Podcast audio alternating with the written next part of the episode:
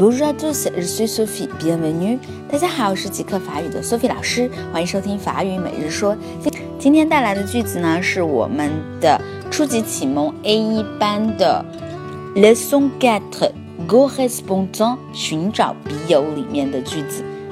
Je vais souvent au cinéma. Je vais souvent au cinéma.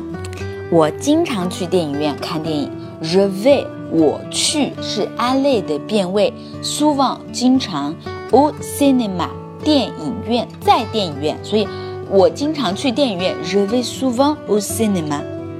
关于这个句子啊，我要补充一点，很多同学呢可能学到后面了，他比如说翻译啊，我经常去电影院看电影，他后面呢还会加上。